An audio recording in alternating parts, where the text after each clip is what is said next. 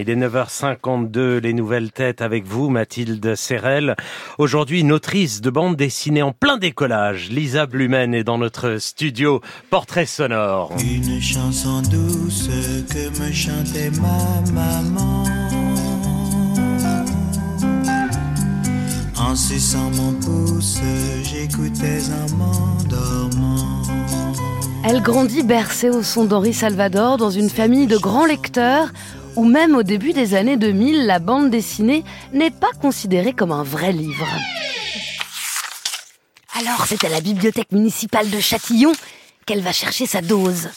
Les rayons de BD, manga, romans graphiques et tout ce que l'écriture dessinée a à lui proposer. Nana, qu'est-ce qui te prend de crier comme ça? Enfin, ça y est, le printemps est arrivé, c'est la rentrée. Depuis le temps que j'attendais ça. Sa Madeleine à elle, ça reste Nana de la mangaka Ai Yazawa, un plaisir d'ado qu'elle reniera plus tard par snobisme. Avant de réaliser que c'est en recopiant ses dessins là qu'elle a formé son trait. À chaque main, chaque plissé, elle pense encore à Nana. Diplômée des Arts Déco de Strasbourg, sa BD de fin d'études porte sur une fin du monde et sort exactement la même année que Don't Look en 2021. Une comète se dirige droit sur la Terre. Vous savez combien de meetings annonçant la fin du monde on s'est farci en deux ans? Sécheresse, famine, trou dans nos arcs, c'est d'un ennui. Dans son scénario à elle, c'est la Lune qui se dirige droit sur la Terre. Mais tout comme dans le film, on y découvre des humains en plein déni. À 30 ans aujourd'hui, elle participe à l'exposition collective Ligne de départ avec la crème des jeunes BTastes français. Et sa nouvelle publication Astranova est en liste dans trois catégories au Festival international de BD d'Angoulême qui s'ouvre aujourd'hui. Lisa Blumen, bonjour. Avec ça, vous devriez repartir avec quelque chose, figurer dans la sélection officielle, celle du fauve des lycéens et celle du prix du public. Vous vous dites que vous avez trois fois plus de chance. Oui, ça serait chouette. vous avez euh, donc euh, une, un goût, on va dire, pour euh, les fêtes de la fin du monde. Dans euh, Astranova, on est avec une jeune astronaute euh, qui va partir pour une mission au fin fond de la galaxie et avant on lui demande de retrouver euh, des amis, des amis qu'elle a plutôt perdu de vue pour organiser une dernière fête car on ne sait pas ce qui se passera dans l'espace. C'est quoi pour vous cette, ce besoin de raconter toujours cette petite fête avant la fin du monde?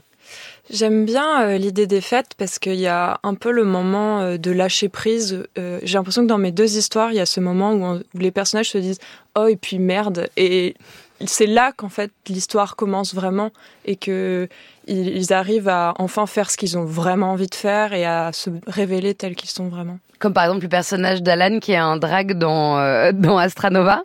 Oui, lui, j'ai l'impression qu'il a souvent ce moment oh et puis merde dans sa vie, et, euh, et ce qui fait que ça fait un personnage plus vrai, plus sensible et peut-être plus ouvert. C'est peut-être c'est même lui qui vient d'abord chercher Nova pour euh, lui demander qu'est-ce qui se passe parce qu'on on sent qu'elle est pas dans la soirée, qu'elle a, elle, pas du tout envie de faire cette fête. Donc euh, c'est peut-être lui qui est déjà plus au contact avec euh, ce qui se passe réellement dans sa vie. Et alors, vous aimez-vous écrire une autre science-fiction que celle que vous avez pu regarder? Je sais pas si vous aviez vu Don't Look Up, mais avant avec Armageddon, entre autres, et puis surtout toute la littérature SF. Vous vous reconnaissiez pas dans ces récits? Vous dites en gros, c'était des hommes qui voulaient sauver l'humanité, des héros dans une violence permanente et dans l'inconscient collectif. On reproduit ces clichés qu'on a vus enfant. Vous vous racontez donc un autre Armageddon. Oui, tout à fait. C'est vrai que j'ai l'impression que les futurs qu'on nous proposait dans les films de science-fiction ne donnaient pas très envie à chaque fois. Enfin, en tout cas, il y avait peu de place pour les femmes, pour les enfants ou pour euh, ou pour. Euh, enfin, fallait les sauver monde, rapidement à la oui, fin. Voilà, c'est ça. C'était euh, voilà, c'était des, des, des, dégâts collatéraux. Et euh, et en plus, j'avais aussi l'impression que c'est aussi une manière de vivre de cette idée de, de pouvoir, de sauver des gens, de, de dans une forme de violence et de, de, de rythme effréné qui en fait correspond pas vraiment à la vie et à l'image du futur que, qui me donne envie moi personnellement. Alors il y a aussi un, un futur euh, en plein déni qui est très drôle donc dans Avant l'oubli qui est votre première bande dessinée. Euh, ça s'ouvre avec une gérante de supérette. Et alors on, on, lui dit de partir madame, hein, c'est dans huit jours la fin du monde, c'est très drôle, il y a des affiches derrière elle, survivez, bunker confort, prière collective, toutes les religions acceptées. Bon, c'est on a fini de se faire la guerre. Fête de la fin de l'humanité. Allez. Et puis, elle, en fait, elle veut vendre sa dernière boîte de, haricots et euh, elle restera là jusqu'à ce qu'elle l'ait vendue, quoi. Bah oui, oui, elle, elle, est très bornée, euh, mais en même temps, c'est aussi sa façon de gérer le truc. Hein. Moi, j'ai l'impression que ça serait peut-être euh, le personnage qui me correspondrait le plus finalement dans un dans un tel chaos, d'essayer de trouver une forme de de, de, rythme et de vie normale. Dans votre méthode de travail, euh, vous avez l'habitude de vous prendre en photo dans des positions pour essayer de trouver la bonne gestuelle. Donc votre téléphone est rempli de photos de vous en train de quoi de, de vous contorsionner dans un en train de vendre un pot de haricots. Euh. Tout à fait, dans des positions toujours très flatteuses. Mais euh, c'est c'est en fait j'en parle avec beaucoup d'amis illustratrices et en fait on fait tous ça et du coup on se dit qu'un jour il faudrait qu'on fasse un fanzine de de photos d'auteurs, d'autrices qui se, euh, qui, qui font des trucs. Et le fanzine pourrait s'appeler comme ça, auteurs, autrices qui font des trucs. Ok, c'est lancé, c'est lancé pour Angoulême. Il y a également une Angoulême 2025. Angoulême 2025.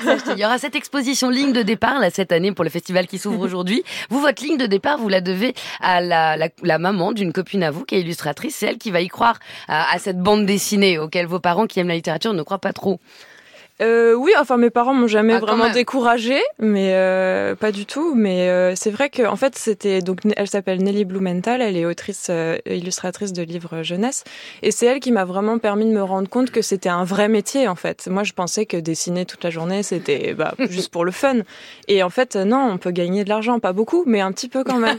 et donc c'est elle qui m'a un peu montré ça, qui a lu mes premières histoires aussi un peu, et donc voilà, c'est euh, un, un, clin d'œil euh, à elle et je suis contente de pouvoir être là aussi un peu grâce à elle. Bon, alors j'espère qu'elle va vous voir hein, dans cette cérémonie à Angoulême. La prochaine BD portera sur une influenceuse beauté. Bon, merci Lisa Blumen. Le Festival international d'Angoulême s'ouvre aujourd'hui. Bonne route à vous et merci à Marion Philippe à la préparation et Lucie Le Marchand à la réalisation de Nouvelles Têtes.